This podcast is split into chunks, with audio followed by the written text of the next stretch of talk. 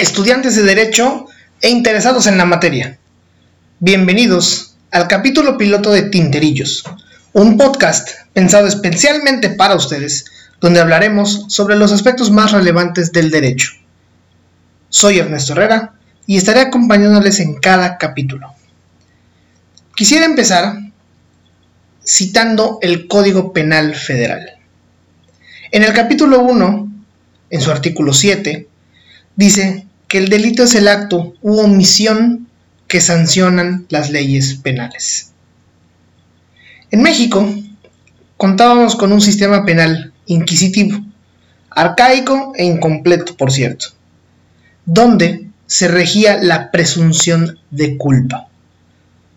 ¿Recuerdan ustedes aquella película en la cual nos lo ejemplificaron?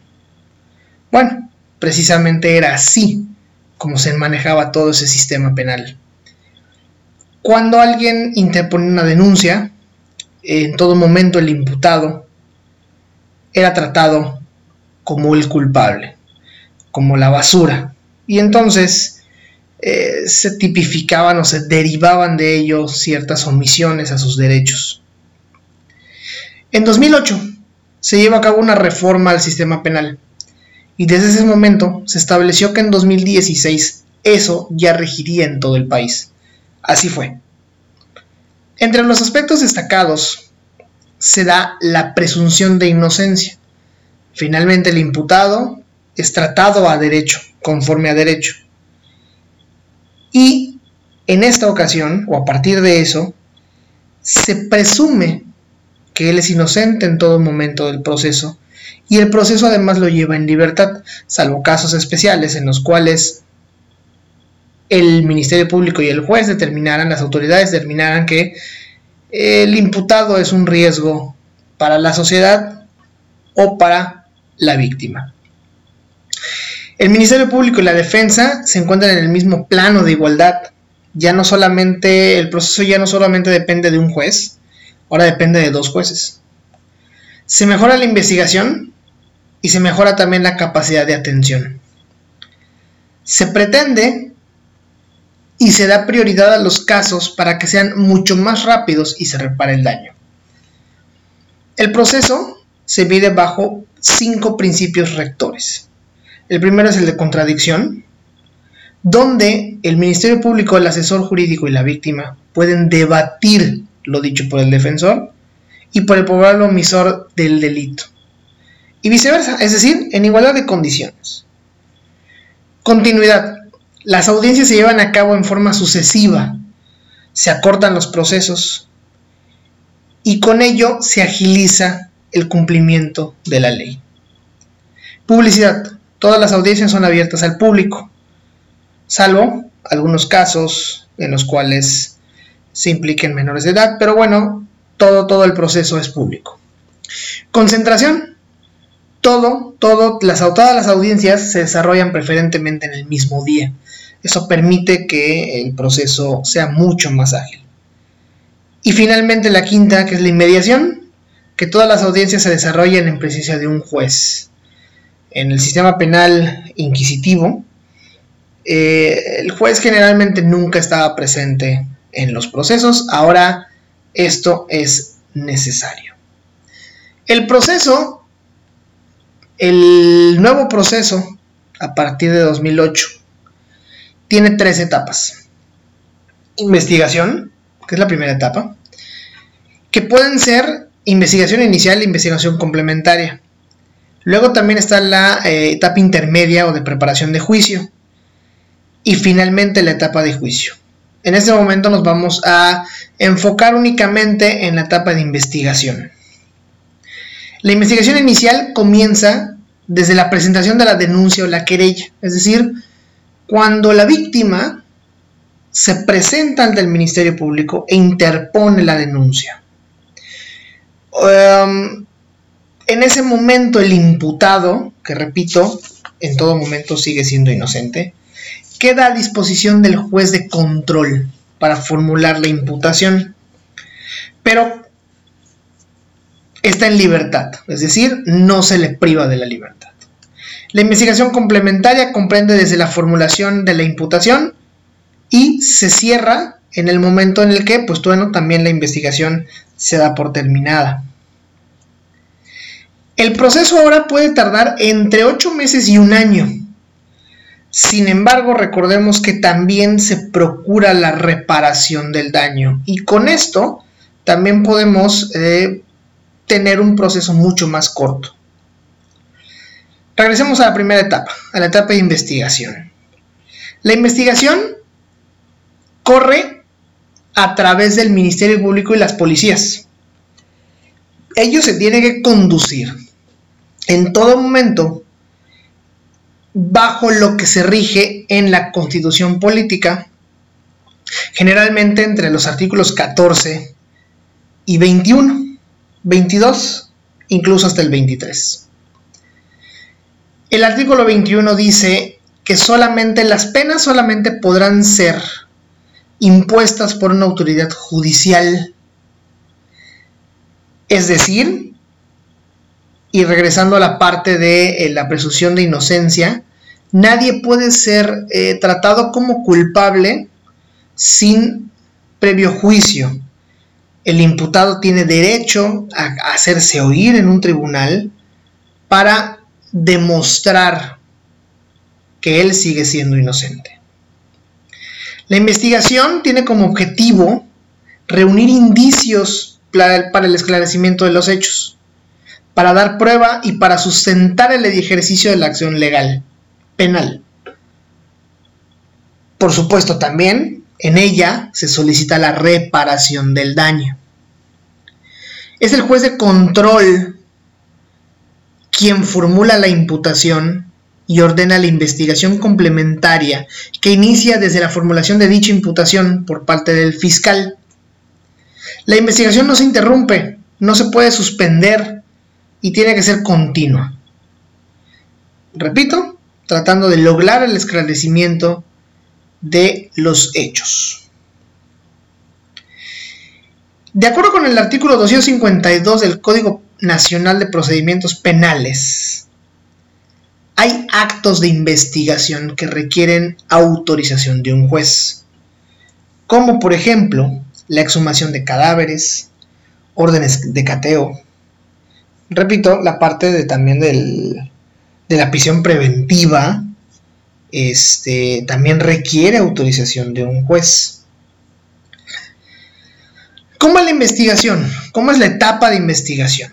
Repito, comienza cuando se presenta la denuncia o la querella y desde la formulación de la imputación.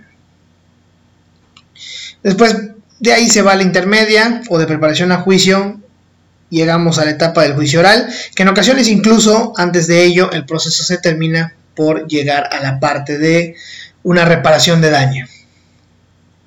El debido proceso es una garantía procesal y no debe confundirse con la investigación. El debido proceso es que se siga puntualmente el procedimiento de investigación o el procedimiento de las tres fases sin que sean violentados los derechos del imputado. En el sistema penal inquisitivo ocurría en muchas ocasiones que la policía detenía al imputado, lo privaba de la libertad, lo torturaba y entonces lo presentaba en calidad de detenido, golpeado, alegando que se negó o se, se rehusó a la detención y que hubo que someterlo. Da la casualidad que además de ello se declara culpable. Hoy por hoy la declaración de culpabilidad está eh, nulificada en el proceso oral. El imputado no puede declararse culpable. Repito, el imputado es inocente y se deberá demostrar su culpabilidad. El debido proceso, repito, es un conjunto de formalidades esenciales que se deben llevar y observarse en cualquier procedimiento legal, no solamente penal. El imputado también tiene derecho a un recurso. ¿Cuál es este recurso? Pues bueno, puede ser un amparo incluso. en caso de que se le acuse de cometer el delito, debe ser oída, debe ser escuchada, debe tener el derecho a la réplica en un procedimiento transparente y abierto. Por esto la publicidad del procedimiento. Hablemos un poquito sobre las garantías. Y para terminar ya, en el artículo 14 de la Constitución Política de los Estados Unidos Mexicanos, eh, se dice que ninguna persona puede ser privada de su libertad, de la vida, de sus propiedades, posesiones, sin antes ser oído y vencido en un juicio. Presunción de inocencia. En el artículo 16 dice que nadie puede ser molestado de ninguna forma en su persona, familia, domicilio, papeles y posesiones. Lo que decíamos sobre que se necesita una orden para poder procesar esta parte. El artículo 18 habla sobre la prisión preventiva solo por delitos que merezcan una pena corporal. Y bueno, en los casos en los que este, sea un riesgo para la sociedad.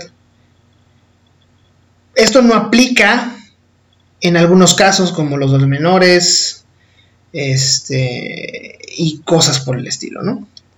El artículo 19 se da la garantía del auto de formal prisión.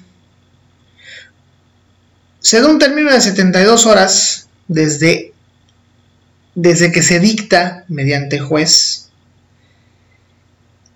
para, eh, bueno, pues poderse poner a disposición. En el artículo 20 se habla de los derechos del inculpado y de la víctima. En el artículo 21, las penas solo por autoridad judicial, ya hablábamos de ello antes de, llegar a este punto. El artículo 22 se prohíben ciertas penas, como penas crueles. Incluso se prohíbe la confiscación de bienes. Ya no se permite confiscar bienes, al menos por los delitos penales. Y también se limita la pena de muerte. Solo podrá imponerse esta en caso de traición a la patria, parricidio, entre otros.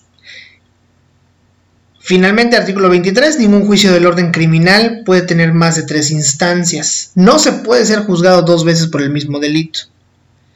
Y es aquí donde este, se prohíbe la absolución de la instancia. No se puede declarar culpable.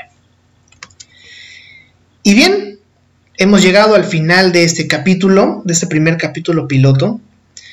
Espero que la información les sea de gran utilidad Ustedes pueden seguirme en redes sociales.